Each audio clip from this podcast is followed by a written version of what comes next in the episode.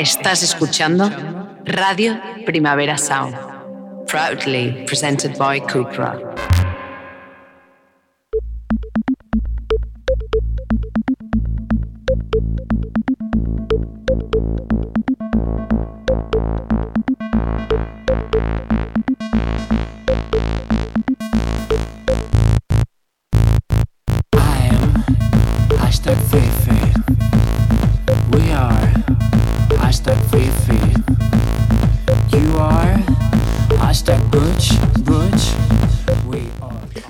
Bueno, bueno, bueno, bueno, bienvenidos todos a Queer Up Your Life en Radio Primavera Sound. Soy Albi y no Pugmes. Eh, no sé si conocéis ese mm, filtro de Instagram Stories que posa no Pugmes a la front, pues mm, planteándome tatuármelo.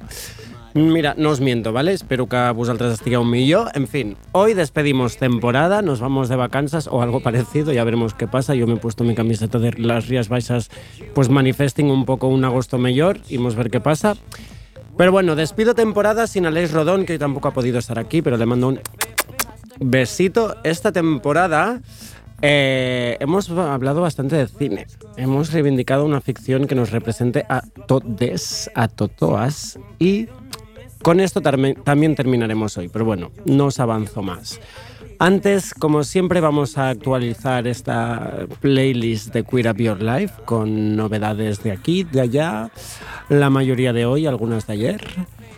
Pero empezamos por aquí, por la escena nacional. Esto que va a sonar ahora se llama Padre Nuestro.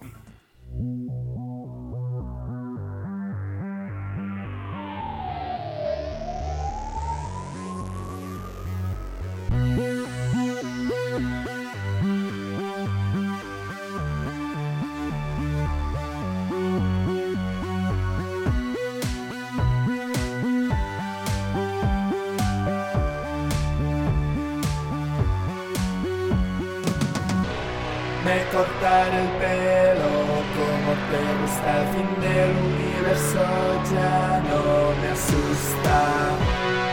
Sé que lo puedes detener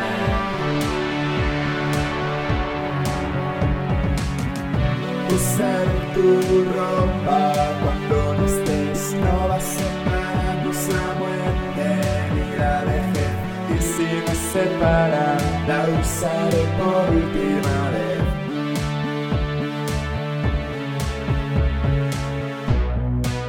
No sé si te he inventado el número de traumas que he proyectado. No se corresponde con la realidad.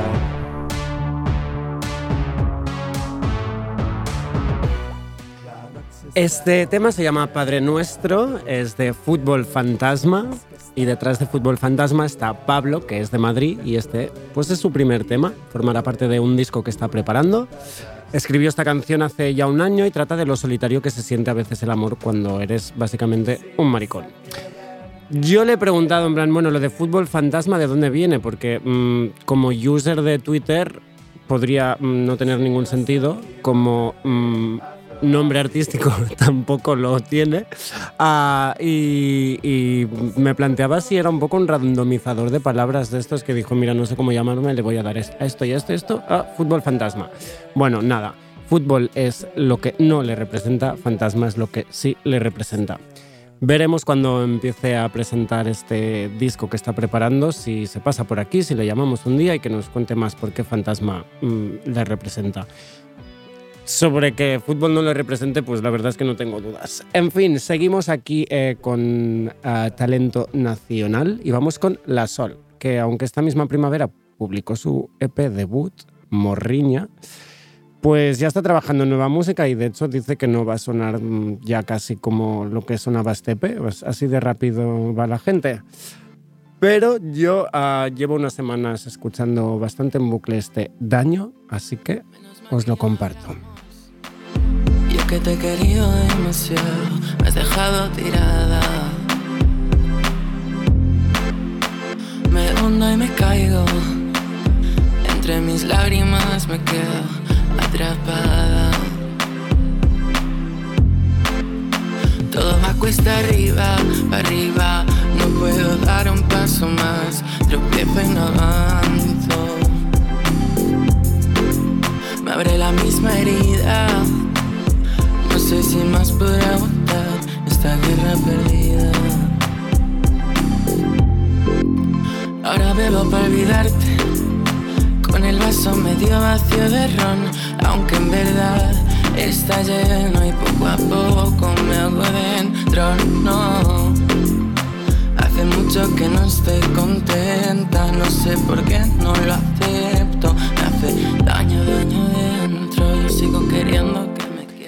A mí es que cualquier canción que mencione el roncola, pues yo estoy en. Mira, defensaré siempre al roncola, aunque cada vez lo tome menos, pero bueno, esto no le importa a nadie.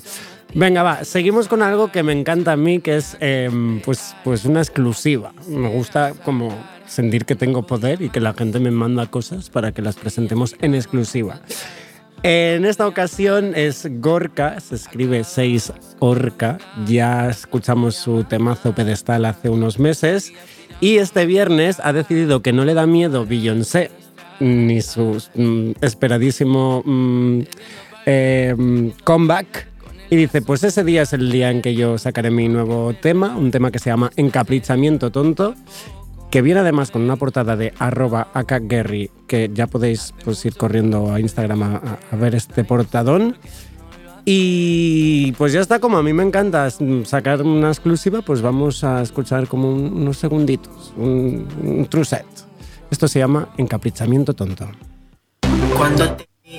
Vi entrando en el club. Por dentro pensé, eh, tú siempre tan cute Puede que me hayas vuelto a hechizar. Esta noche eh, eh, me vas a soñar. All eyes on me, nada más empezar. Pero I would never chase them jamás. Solo quiero que tú te fijes en mí. Hace tiempo que me haces Me pongo un poco de gloss para brillar. No hace falta pero me tienes que vengas aquí a bailar. Te voy a obsesionar No, no puedo decirte que te quiero porque no es cierto Pero a mí me vuelves loco. No puedo respirar cuando veo un mensaje tuyo. No puedo controlar este encaprichamiento tonto.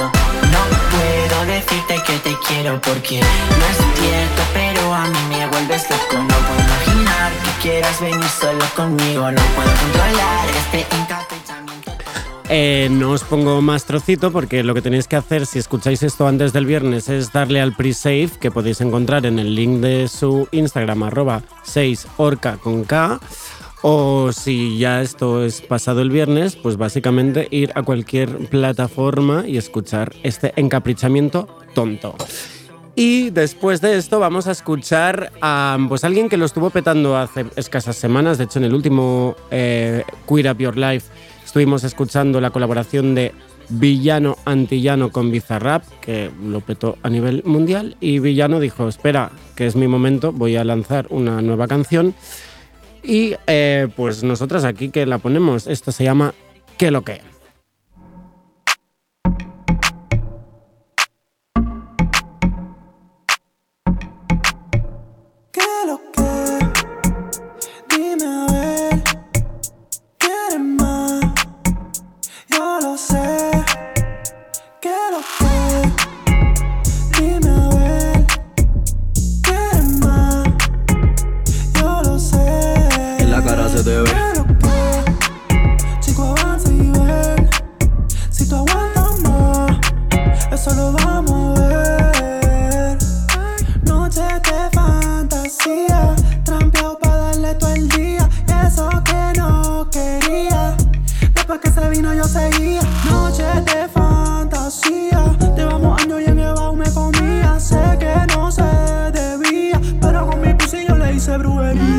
De la mañana llega el mensaje de texto. Gata, estás despierta, que yo estoy medio molesto. Tú sabes que no duermo, coge pa' acá mi rey. Estoy bebiendo vino en panty, escuchando a la ley. Y ahorita una canción me puso a pensar en ti. So estaba maquinando, vente, quédate a mimir. O te quedas a vivir, lo que sea y por mil. Asume tú el control que yo no puedo decidir. Flaco, tira pa' mi esquina, me prendo como benzina. Te estoy zumbando mambo como yankee en gasolina. Guayoteo sin cima, the keys to my bima. Manito, ponte ready que no fuimos pa' encima. Que yo vine así calada de los pies a la cabeza.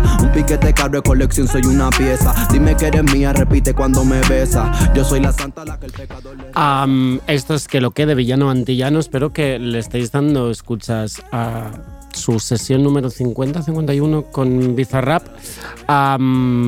porque basta ya de Quevedo y de esta gente. Queremos que la, la, de Villano Antillano sea la número uno. Y venga, va, vamos terminando con esta pequeña selección que os hacemos. Y vamos, bueno, yo me he puesto aquí en el guion que vamos con el amor de mi vida, pero bueno, igual estaba exagerando, ¿vale? Lo que pasa es que hoy he visto un stories de Casey MQ, canadiense de quien os he hablado en más de una ocasión, y resulta que está por Londres y he dicho, espera, em, Casey, mm, vente a Barcelona, te buqueamos al Casigi, lo, lo que quieras, pero vente, va, aprovecha que es verano nada, dentro de cinco minutos escucharé otra canción y el amor de mi vida será otra persona, pero ahora mismo es KCMQ y esta es su nueva canción, Telephone Light, Light junto, ay, como estem, junto a Petal Supply.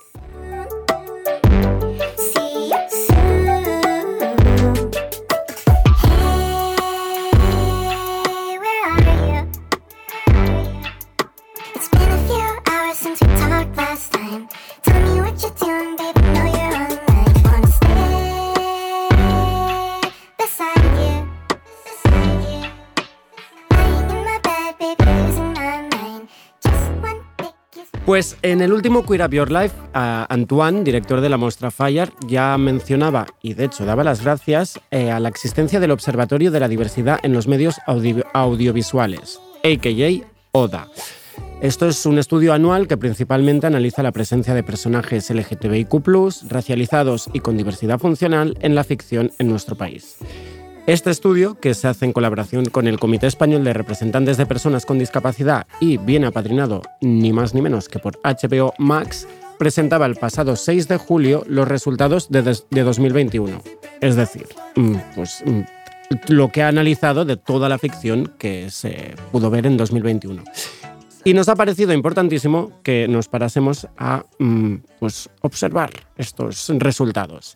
Para ello, eh, naturalmente no lo voy a hacer sola, que ya estoy suficientemente sola aquí en esta mesa en el estudio. Me acompaña al otro lado del teléfono Emilio Papamija, director de la investigación. Emilio, ¿qué tal? Hola, ¿qué tal, Albi? ¿Cómo estás? Muchísimas gracias por la invitación. Nada, eh, a vosotros por, por realizar este estudio, que por cierto, ¿cuándo nació? Porque yo creo que tengo constancia igual de hace un par de años, igual los primeros resultados que, que conocí fueron los del 2020, pero ¿cuándo, ¿cuándo empieza esta iniciativa? Ahora lo creamos en el 2019, un poquito justo cuando empezó la pandemia, entonces la cuarentena nos vino muy bien para hacer esta maratón, maratón de, de todo lo que teníamos que ver, ¿no? Claro, era el momento perfecto para verse todos los títulos, ¿no?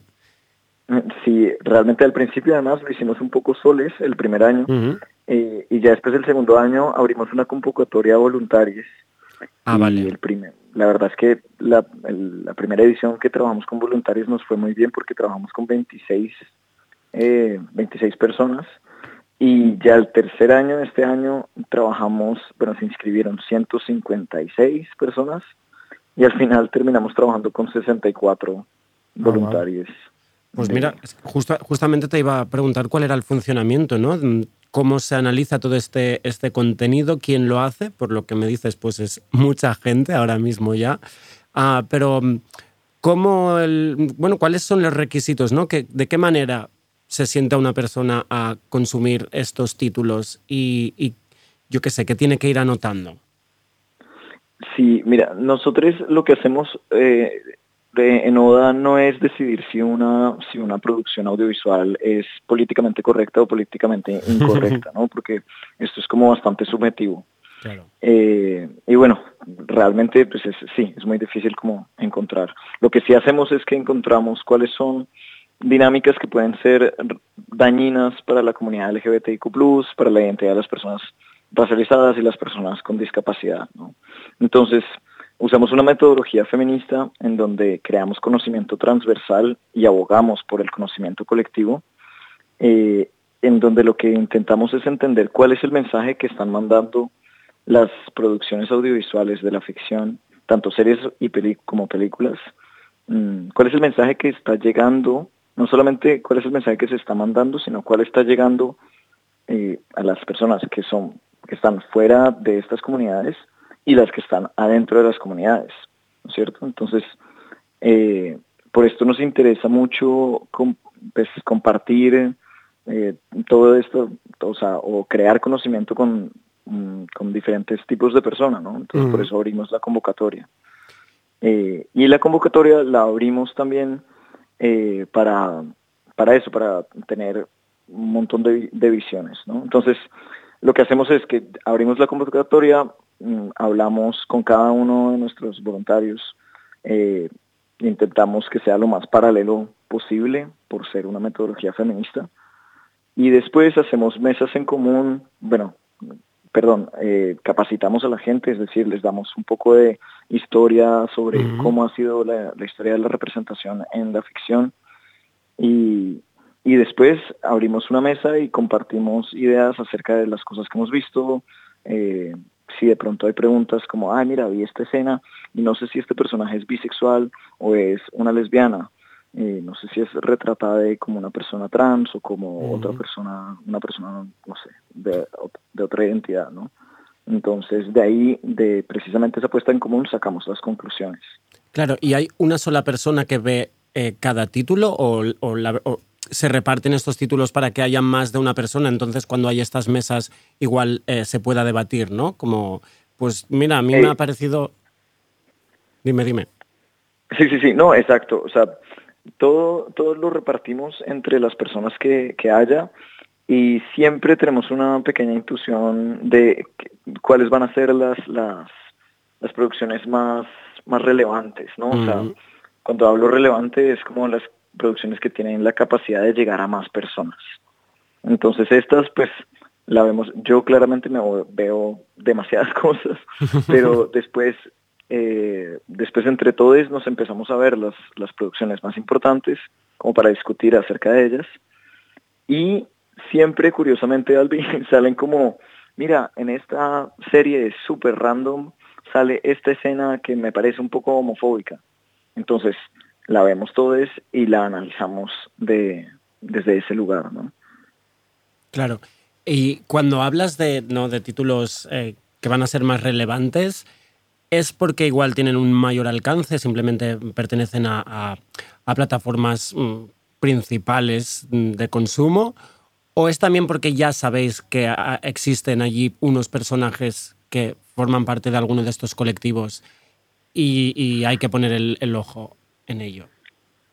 Siempre hay diferentes tipos de entender como la relevancia de las cosas que, que, entendemos, ¿no? Entonces, una de esas, eh, porque para, para volver a un poco recapitular, eh, nosotros lo que, por lo que nos interesa es entender los referentes, cuáles son los referentes que hace el mundo audiovisual para que las personas entiendan la comunidad LGBTIQ+, las personas con discapacidad y las personas racializadas, ¿no es cierto? Entonces, hay una cifra que a mí me encanta que dice que eh, en Estados Unidos eh, el 80% de las personas no conoce personalmente a una persona trans. ¿no? Y es decir, que el 20% de las personas que sí conocen a una persona trans, perdón, que el 80%, que ese 80% que no conoce personalmente a una persona trans, se hace la idea de lo que son las personas trans por los referentes claro, por lo que ve en pantalla. En el audiovisual. Claro. Exacto. Entonces, con esta idea de referentes, pues nos interesan las, las películas y las series que tienen mayor alcance. Hoy en día España está exportando mucho contenido, por ejemplo, a Latinoamérica. Eh, entonces nos interesa qué se están entendiendo pues de todos estos personajes, qué se están entendiendo con estas producciones. ¿no? Entonces, por un lado, es simplemente por la relevancia que viene siempre de acuerdo a la productora, de acuerdo al dinero que gastan en producción, eh, y al alcance, que muchas veces no es tan evidente que, sea como solo una productora o sea solamente el dinero, ¿no? Mm, pero por otro lado, claro que nos interesa un montón cuando hay varios personajes, porque, eh, sí, pues porque nos interesa ver cuáles son estos personajes. Sin embargo, cuando hay una producción que tiene muchos personajes, tiende a ser menos, menos problemática, por decirlo así, pero también tiende a ser un poco menos expansible, es decir, se queda como mucho en nicho y eso es algo que nos preocupa. ¿no? Claro, es verdad que luego hay excepciones, ¿no? Mm, series mm, juveniles como Élite, pues cada vez incluyen más personajes eh, y sigue siendo ¿no? de, un alcance enorme. Luego también es lo que decías al inicio de ya estará en de qué manera se está, se está ah, representando. Pero de esto, si te parece, hablaremos más tarde. Eh, si quieres, eh, vamos a un poco analizar los resultados de este año. Perfecto. Mira, antes que nada, em, para ti, ¿cuáles dirías que son como las buenas noticias? El, si tuvieses que elegir un titular sobre lo analizado en 2021, ¿cuál sería? Mm, las buenas noticias es que vamos por buen camino, entonces cada año tenemos más referentes. O sea, mm, somos positivos. Sí, sí, sí, somos optimistas, sí, sí, porque si no, no haríamos este trabajo, si no, qué depresión hacer todo el, estudio todos los, todos los años. Claro. Eh, siendo precisamente, pues, ¿no? Viendo los números y, mirándolos en positivo, en cuanto a personajes LGTBIQ, vemos que comparado con el año anterior, que se contaron unos 83 personajes eh, que representaban el 7,1% del total, en 2021 nos vamos ya a 106 personajes. Repetimos, recordamos que hablamos de personajes eh, LGTBIQ. Esto ya es un 9,3%. Yo recuerdo un poco mm, similar a lo que decías, ¿no? estos números que decías de los Estados Unidos. Según parece en nuestro país, ah, hay un 10% de, de personas que no se identifica con la heterosexualidad. Claro, vemos que hay un 9,3% de los personajes de la ficción en nuestro país que representan ¿no? el colectivo LGTBIQ, pero ¿es suficiente este porcentaje? Claro, el problema también es que, por un lado, en España no tenemos eh, muchas entidades que hagan censos, que, hagan estos mismos censos que hacen Estados, en Estados Unidos. ¿no? En Estados Unidos tienen muy bien controlada la población, cómo se identifica la población, porque, porque sí, porque mucho del dinero público lo, lo, lo, lo, ponen en, entender cuál es su población, que es algo que eh, que creo que falta bastante en España, ¿no? entender cómo es la población. Entonces, el problema que tiene, que tiene ese 10% eh, que tú dices, primero es que es, es, es casi que una intuición que tenemos. Mm, no hay como ningún, ningún, ningún sexo, eh, sexo censo eh, oficial. y además de esto, el problema de ese 9,3% es que está muy polarizado.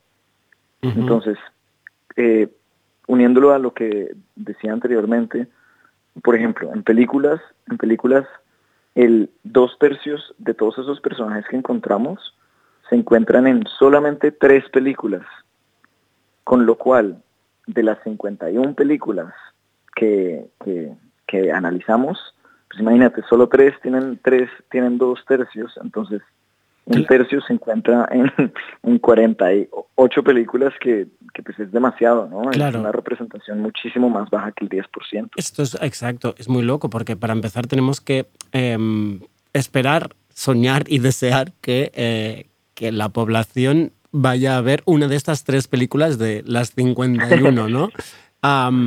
luego la otra cosa, yo ya tenía esta, este dato apuntado y lo que te iba a preguntar primero era cuáles son estas tres películas y si no me equivoco también hay como seis series en las que se reparten estos eh, personajes, seis series de 43 analizadas. Entonces, antes que nada, ¿cuáles son estos títulos? Porque, bueno, como mínimo hay que celebrarlos. Sí, total. En, películas está Poliamor para principiantes, eh, Corten, que es una película de Mark Sí, de Mark Ferrer, que ha pasado por nuestro programa. Ferrer, que sí, que, que es increíble. Eh, ay, la tercera se me escapa, Albi, la tendría que tener. Bueno, no pasa nada, no pasa tanto sol de verano. ahorita, ahorita me va a venir, seguro. ¿Y series que recuerdes? ¿Alguna de estas seis series? Series, seguro, Élite. Claro. Hit, que además, que además presenta uno de los primeros personajes no binarios eh, de toda la ficción española. Eh, eh, también hay una nueva serie en Movistar que se llama Los Espabilados, que ojalá, mm, ojalá puedan ver las personas que nos están escuchando. Todo lo otro, que es una que es una película de una película, una serie hecha por una persona, una mujer trans, que también les recomiendo muchísimo. Mm, y Maricón Perdido, que también es una es una es una serie hecha por una persona gay, ¿no? Sí de hecho, luego hablamos, ¿no? Pero parece que Maricón Perdido ha ayudado muchísimo a, subir algunos, algunos números, algunas cifras eh, por lo que respecta al año anterior. Nos comentabas mm, precisamente que, en una de estas series aparece uno de los primeros personajes eh, no binarios y este era otro de los datos eh, que, presentabais en los resultados, que es que por primera vez aparecen mm, cuatro personajes no binarios y al final esto pues te da como más riqueza, ¿no? Porque lo que estabas diciendo, todo aquel público que sea el porcentaje que en su día a día no tiene ningún trato con, personas no binarias, de repente tiene alguien en la ficción que dice, ah, vale, es esto. Pero no solamente es uno, sino son cuatro ejemplos.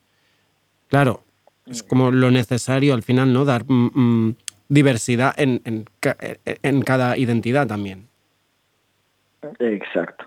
Perdón, Albi, se me acaba de volver. Eh, la tercera película es Donde caben dos, de ah, Netflix. Ahorita lo estaba pensando.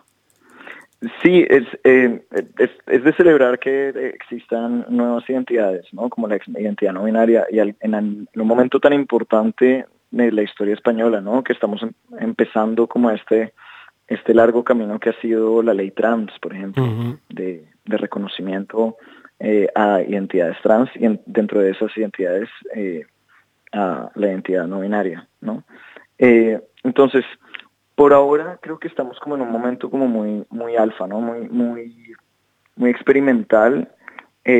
dos de estos personajes se encuentran en una serie que se llama El Pueblo, que El Pueblo es una serie pues como que la gente ve por las tardes, como después de almuerzo, y, y el problema que teníamos al principio era como que teníamos miedo que fuera un poco tomado a de burla, ¿no? Es como, mm. ay, qué gracioso, tenemos algo nuevo, unos personajes no binarios, ¿no? Eh, sin embargo, es una, es una serie que, que, pues, que muestra sus momentos pedagógicos en, en entender, por ejemplo, el lenguaje inclusivo, el lenguaje neutro, por decirlo. Eh, gastan bastante tiempo en mostrar las narrativas no binarias, eh, lo mismo con Hit, que tiene el otro personaje no binario. Tiene bastante desarrollo este personaje. Eh, lo único lamentable es que al final, el, y perdona el spoiler, pero al final el personaje muere. Vaya. Entonces, esto es perpetuar también como la misma historia que tenemos las personas LGBTIQ en las, en las producciones audiovisuales. Que solo existimos en el drama, ¿no? En, te, tiene que ir, te va a ir fatal la vida, porque claro. No, total, ¿no? Y siempre se termina, se termina, eso, termina borrando, borrándonos de, mm. cualquier cosa, ¿no? Dando, dando, dando el mensaje de que, de que las cosas van a salir mal si, si tienes alguna disidencia en tu identidad, ¿no? Entonces... Algo que, que me parece destacable es esto que decías, ¿no? De mm, que en, estas series analizadas, en el caso concreto de los personajes no binarios, pues sí que se hace mucha pedagogía y, es algo a veces que, aún nos debatimos, ¿no? Hasta qué punto ah, hay que forzar esta, este momento de vamos a enseñarle al pueblo, nunca mejor dicho, en la serie se llama así, ¿no? Has dicho. pero vamos a enseñarle cómo hay, en lugar de igual pues ser fiel a, a yo qué sé, a la narrativa de esa serie en la que igual no haría falta mm, hablar del lenguaje, o, igual sí, ¿eh? ¿Cómo, ¿Cómo sentís respecto a, cuando se fuerza quizá un... Ya no solamente en, la pedagogía, sino forzar entrar un personaje mm, solo por ganar representación? Sí, mira, hay, hay varias cosas, ¿no? Como lo primero que se me ocurre decirte también es que, que la la cuarentena y la pandemia nos dejó clarísimo, clarísimo que los medios audiovisuales son una herramienta pedagógica con un potencial enorme. O sea, mientras todos estábamos confinados, la realidad de muchos adolescentes y muchos adultos jóvenes y, niñas también se creaba a través de lo, lo que veían en el audiovisual, ¿no?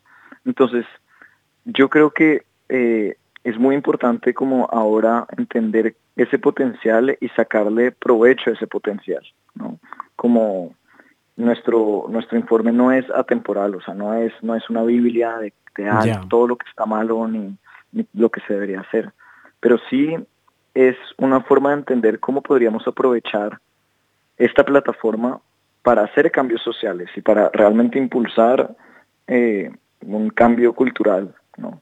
Yo creo que, yo creo que la, el forzar, eh, como, como decimos, el forzar como que, personajes entren a estas producciones va de la mano con una, no sé, un, casi que un, un deber, una responsabilidad social, ¿no? Y es que, y es que bueno, la ficción, todo el mundo piensa que la ficción es un retrato de la sociedad, cuando la ficción más bien es un referente para la sociedad. ¿no? La ficción muestra a las personas cómo, sí, cómo puede ser o cómo, o cómo es casi que idealmente, o no idealmente, pero para no romantizarlo tanto, pero es, solamente un referente, no, bueno, es un retrato. A ver, estamos hablando de ficción, ¿no? O sea, si no estaríamos hablando de telerrealidad o de documental o, o, lo que sea. En este caso, no, es una ficción y precisamente está para eso. Que luego es, ¿no? Cuando eh, sobre todo ha pasado mucho en las películas de, mm, superhéroes, superheroínas eh, con Marvel, ¿no? Que se ha criticado la inclusión de algunas identidades y igual los más fans es como, no, pero es que estáis alterando lo que era. Y es como, bueno, a ver, eh, es ficción y puedo hacer lo que me dé la gana. Claro, o sea, todo el mundo eh, indignado porque, porque Spider-Man es negro y como si Spider-Man fuera una figura intocable. bueno, como exacto, o sea, es una persona a la que mm, una araña le pica y resulta que ahora puede mm, ir por el mundo matando a villanos, pues me dirás si no puedo yo ficcionar ahora algo que sí que es una realidad que nos encontramos en nuestro día a día. Sí, total. Sí, no, o sea, hay, hay como que entran en juego muchas vulnerabilidades y muchas susceptibilidades que, que, que creo que tienen algo más de fondo, ¿no? No, no, no es necesariamente o sea, precisamente no es que Spider-Man sea negro, pero este, has revisado que el racismo que tiene mm. detrás ese comentario. Mm, claro. Entonces, entonces sí creo que es importante, pues. Vamos a seguir repasando un poco los, los resultados, las cifras. Vemos que, como avanzábamos, ¿no? Eh, los personajes con diversidad funcional en 2021 hay 38 personajes que se reparten, en este caso, en muchos más títulos que, con el colectivo, ¿no? Eh, con el colectivo LGTBIQ. Porque estamos hablando de 15 series y 5 películas. Y lo que decíamos, también el, peso de una serie como, como Maricón Perdido para, para la representación de algunas eh, divergencias, ¿no? Sí, Sí, la verdad es que de, con los personajes con discapacidad pasa algo muy parecido que, lo que pasa con los personajes trans. Albi, porque, porque normalmente son personajes que son unidimensionales. Llamamos personajes unidimensionales a los que son, a los personajes que son reconocidos por solamente una característica. ¿no? Es como eh, que les pasa también lo mismo, eh, muy curiosamente, porque al pare o sea, no, no, no pensaríamos que sería así, pero a los personajes racializados les pasa exactamente lo mismo. Es que el negro está en una escena para ser el negro de la escena. Claro. Eh, la persona con discapacidad está como persona con discapacidad, o sea, como el mejor amigo con discapacidad. O sea, normalmente, ¿no? No siempre es así. Sí, que al final es un poco, también hace 20 años el, el personaje marica era eso, y precisamente si vemos la evolución que ha tenido en la ficción, es cuando nos damos cuenta que sí que es importante darle importancia a cómo se representa, porque si ahora estamos viendo que a otras realidades, a otras identidades les está pasando, como bien dices, pues que es posible que en cinco años, y si esperemos que solamente uno, dejen de ser el personaje, como dices, ¿no? Mm, en silla de ruedas, el personaje eh, afrodescendiente o el personaje etc.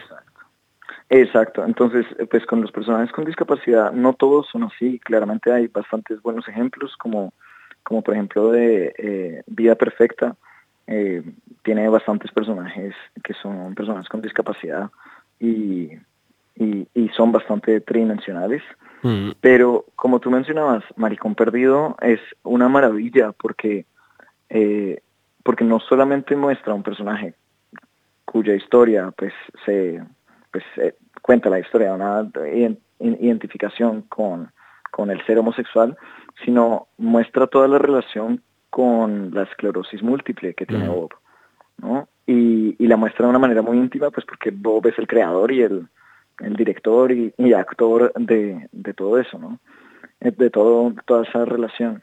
Entonces, a mí me parece muy importante, sobre todo por destacar que a nosotros, las personas que no tenemos ninguna discapacidad, se nos tiende a olvidar que las personas con discapacidad son también personas sexuales, ¿no? Mm. o sea, que tienen una sexualidad, que tienen también derecho a ser sexys, a sentirse esos sexuales, ¿no?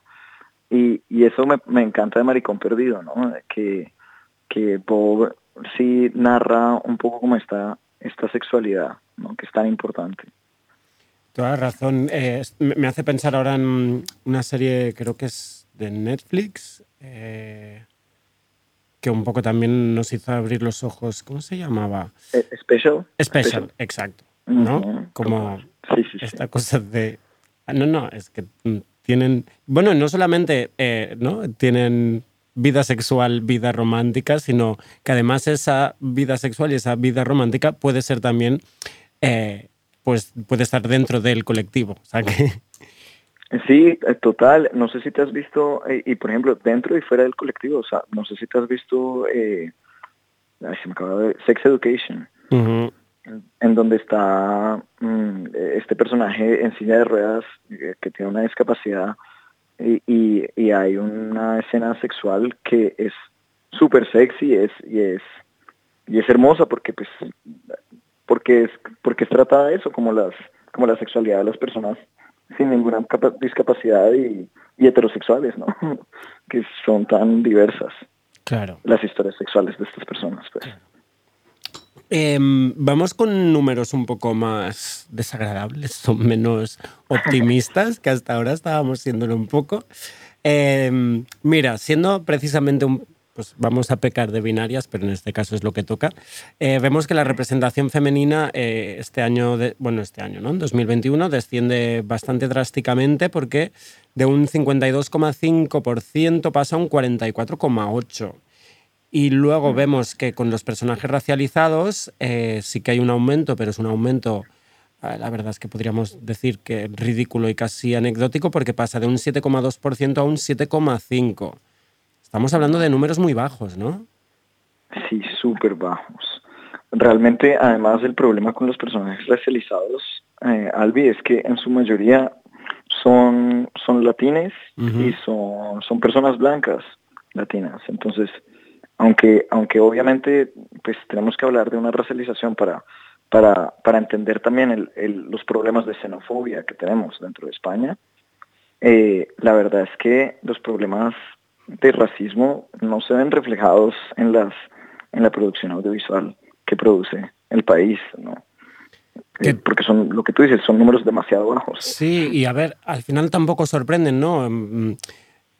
¿Cuántas veces hemos escuchado que en España no somos racistas, mm, comparándonos con otros países?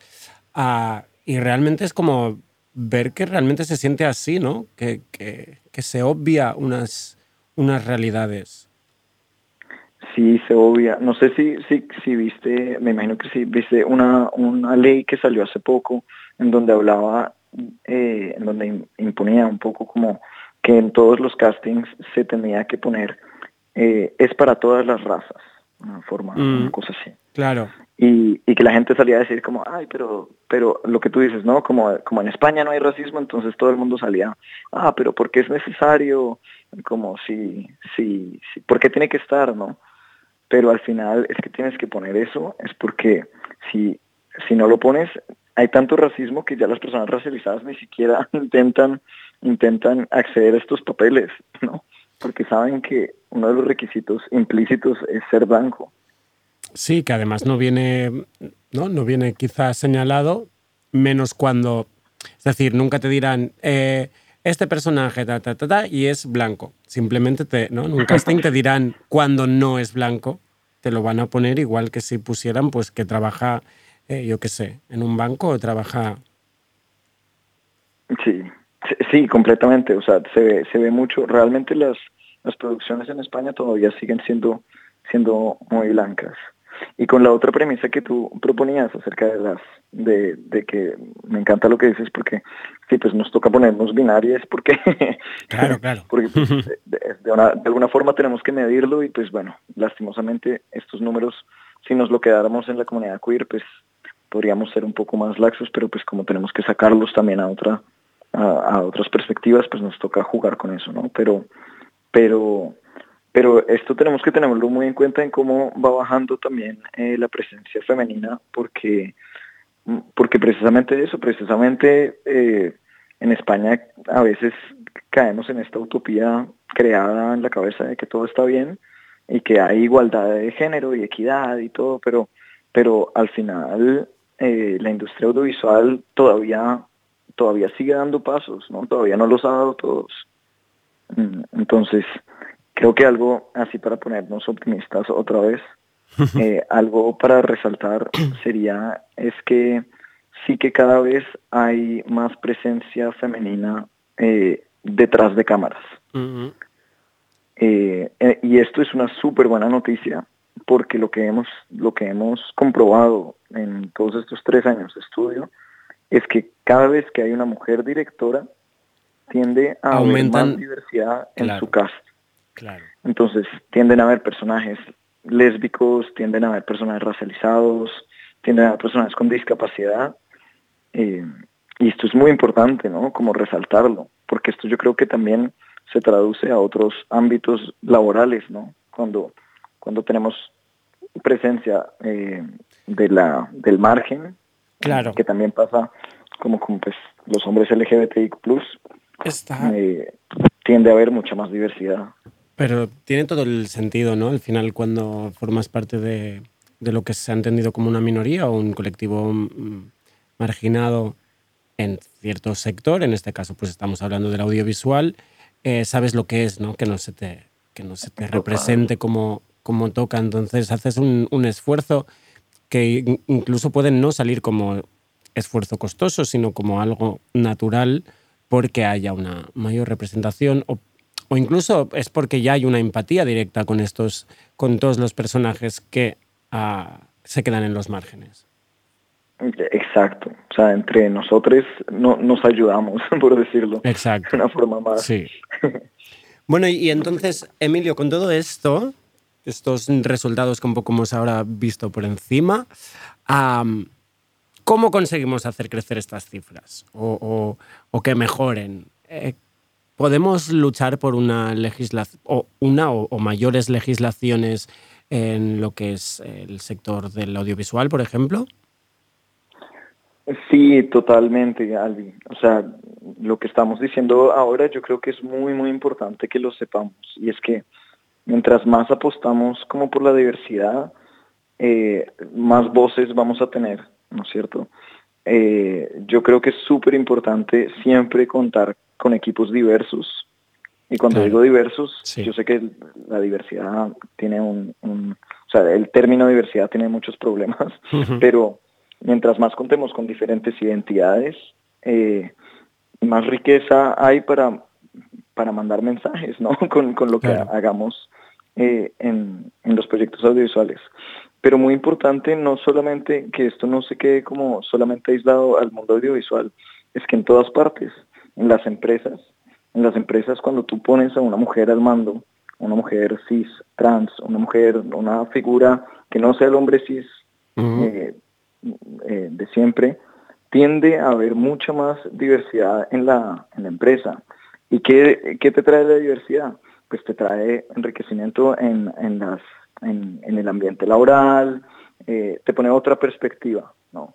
Yo creo que eso es como lo más importante que, que eh, hemos estado en todo esto que ha sido el patriarcado y todo lo que llamamos eh, de la masculinidad y todo, ha estado muy marcado pues por, por ir solamente, por solamente seguir un camino, ¿no?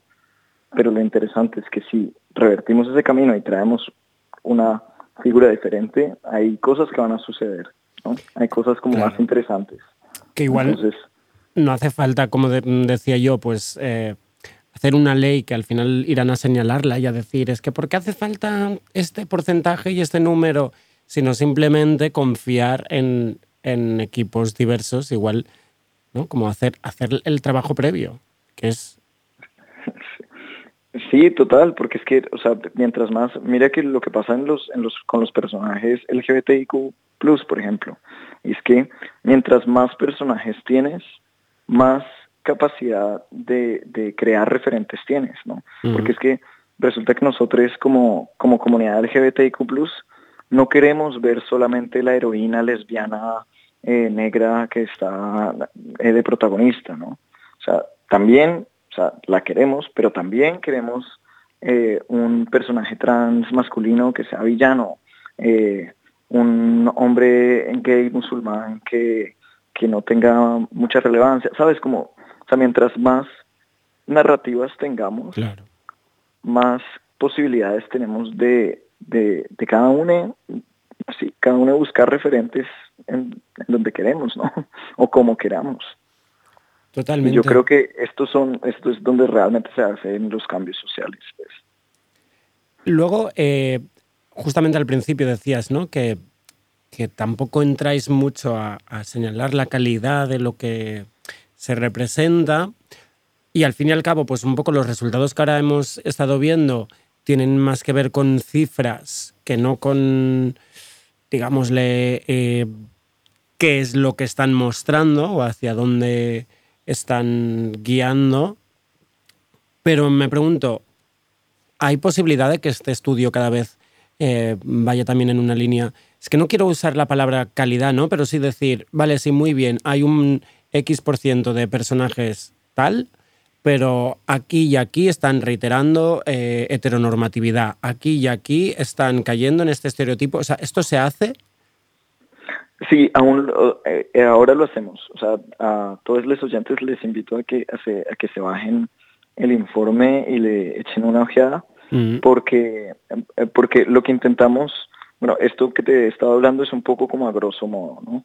Pero después ya en el estudio empezamos a ver como qué pasan con todas las narrativas que, que encontramos. Claro. Entonces, hay, hay unas cosas que nos parecen problemáticas, es porque porque perpetúan muchos estereotipos que tienen eh, las personas, eh, sí, tanto que pertenecen a la comunidad como que no pertenecen. Entonces, por ejemplo, una de las cosas que encontramos es que el tema, el casi que el único tema que tratan eh, LGBTIQ en películas, por ejemplo, es sobre la búsqueda de pareja o las relaciones romántico-afectivas. Mm, ya, ya, ya, que no tiene tanto pues que ver con, con lo propiamente identitario, ¿no? Exacto. Entonces, eh, y claro, pues que quedamos las personas LGBTQ plus encapsuladas en que nuestras identidades se valen solamente de ese mundo, ¿no? Mm. Mm. Cuando, y bueno, y cuando por ejemplo eh, revisamos eh, las, los, las ocupaciones de, de, todas las personas que aparecen en las series, por ejemplo. Mm, algo muy gracioso nos pasó el año pasado y es que nos dimos cuenta que casi que la mayoría de los personajes gays en series eran camareros o bartenders. Ah. Entonces, lo que entendíamos era que, pues, esta identidad está muy, muy cercana a relacionarse como con el mundo de los bares, del mundo de la hostelería, ¿no? De, ya, bueno, la a ver. calle. Yo ahora mm. Mm, también tiro aquí sin, sin haber analizado con vosotros las películas, pero también me hace pensar que a veces es un, em, una despreocupación por parte de, guion y de dirección y decir, pues igual quieres incluir un personaje mm, del colectivo y dices, espera, mira, este camarero que hay aquí, ¿eh? vamos a hacer que sea marica y así ya está, ya has puesto un marica por aquí. O dices este personaje que, que, ya estaba en guion, ¿no? Que es como, ah, sí, sí, tenemos pues esta persona LGTBIQ+, ¿y que, a qué se va a dedicar? Bueno, pues pon que sea camarero. ¿No? Veo como, me, suena incluso a despreocupación. Sí, sí, sí. sí, y también, por ejemplo, como... a alguien? Sí, y, por ejemplo, es como los personajes no binarios, que, casi, que todos son personajes eh, bastante jóvenes, ¿no? Entonces, lo que, lo que, el mensaje que están mandando es un poco como relacionar la identidad con, con la juventud, con que es algo muy moderno, con que es algo que al final... Es, que no ha existido antes, ¿no? Exacto, como una inmadurez. Ya. Eh, eh, lo, de, lo de camareres, lo de ser camareres, todo es como, no solamente es porque todo el mundo en España, todos hemos sido camareres en algún momento, sino, que también como que viene ligado a como esta percepción de la precariedad, de, de eso, de la juventud otra vez. Entonces, eh, entonces claro, entonces estos son el tipo de cosas que empezamos a ver que pues es, que que como son tan frecuentes y crean un estereotipo, pues terminan mandando un montón de mensajes que son muy, muy perjudiciales para la comunidad LGBTIQ+, ¿no? que no ayudan a, que se haga realmente una integración.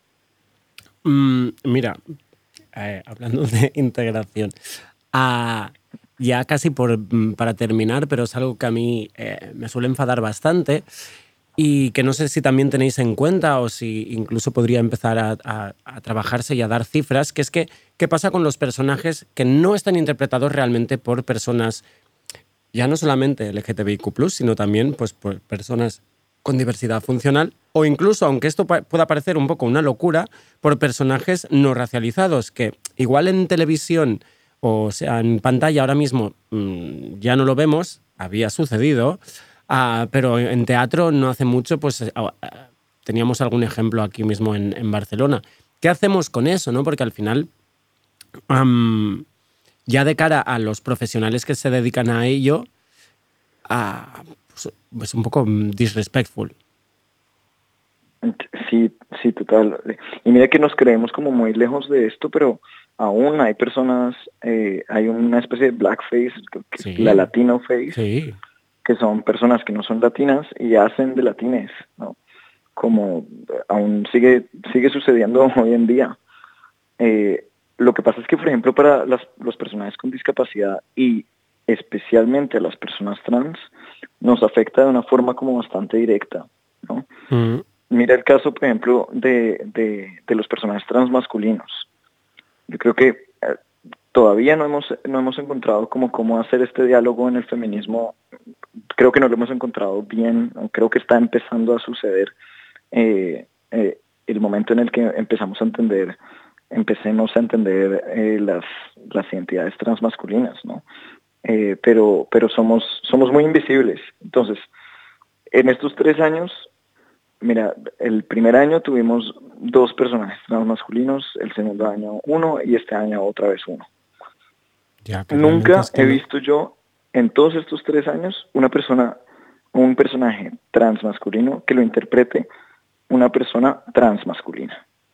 Entonces, aparte de que, de que ya es problemático, que, porque siempre lo han hecho hombres cis o mujeres cis, aparte de que es problemático porque, por ejemplo, como pasa para las mujeres trans, en que, en que si, una, si, un hombre si un hombre cisgénero, como Jared Leto, hace de una mujer trans, perpetúa esta idea de que los, las mujeres trans son hombres con peluca, porque obviamente todo el mundo que ve a Jared Leto con una peluca, nadie dice, ah, sí, una mujer trans, no, dice Jared Leto con una peluca. Pero además de este problema que se traduce a los hombres trans de esta misma forma, sigue perpetuando la idea de que no existimos ni siquiera para ser actores, ¿sabes? Como, porque si en tres años no has tenido a ningún actor trans masculino que aparezca en pantalla, es que tampoco estamos en, el, en, la, en la cartera laboral, ¿no?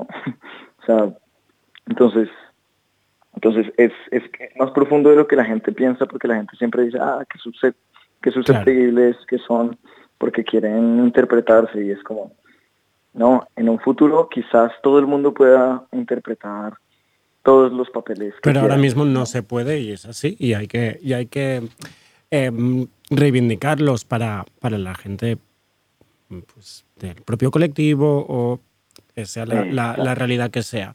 Totalmente, totalmente de acuerdo. Pues nada, yo os invito a que eso también aparezca en los, en los números representados, también porque ya mm, tengo idea de que mm, para el próximo año no hace falta, no, no, no falta mucho. Em, se viene una serie de Mm, gays no eh, interpretada por personajes del colectivo. Bueno, en fin, que estaría bien añadirlo para, pues al, al final es lo único que podemos hacer, ¿no? Señalarlo. Sí, total. Sí, no, no, lo hacemos. O sea, realmente les invito a todos a que, a que le echen un vistazo.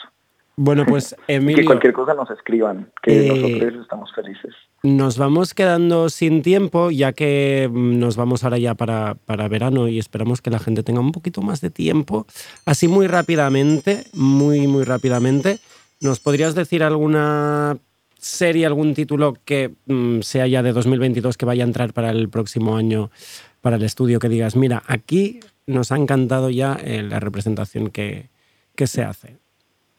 Mira, hay una nueva, eh, una nueva, no, me la he empezado todavía, pero ya estoy, una nueva serie en Netflix, eh, que está en todas partes, que tiene un personaje transmasculino, que son Las Noches de Algo, que creo, ahí el cartel está por toda España, perdón que no, que no tengo en este momento el nombre, pero Las Noches de Algo. Eh, que está ahí.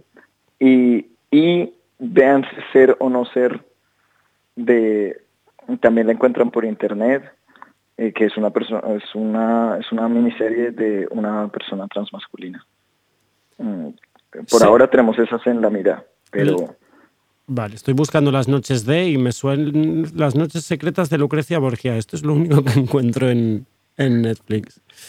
Qué lástima, qué lástima que es que no, sabía que me ibas a preguntar de. No te preocupes, me culpa. Eh, estaremos. Si dices que están. exacto, pues solo habrá que mirar las marquesinas. Pues eh, Emilio, nada, muchas gracias por, por, este trabajo que hacéis. Esperamos que, yo qué sé, en, eh, cada año os podamos hacer una llamadita y, y celebrar que los números van mejorando. Ay, sí, muchísimas gracias, Albi, por, la invitación. Y de verdad que eh, cualquier cosa, por favor, escríbanos, eh, que estaremos felices de, hablar y de charlar. Claro. Pues muchas gracias, Emilio, que tengas eh, ya a título personal un, buen verano. Y nada, al resto de oyentes nos despedimos hasta que espero que haga un poco menos de calor.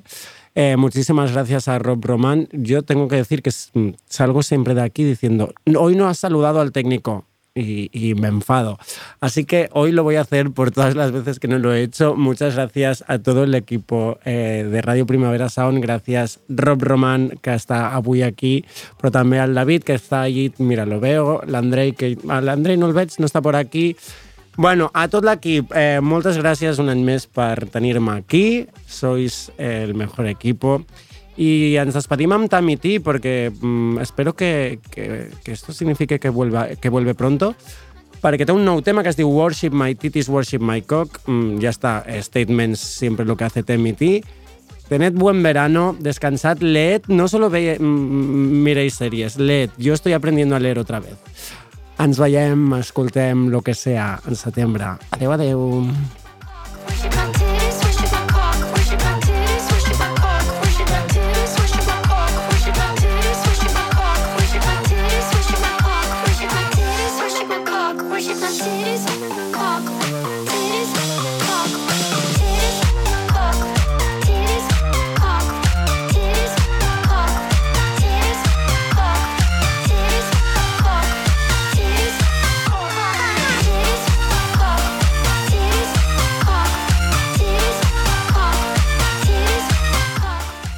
Estás escuchando Radio Primavera Sound, proudly presented by Cupra.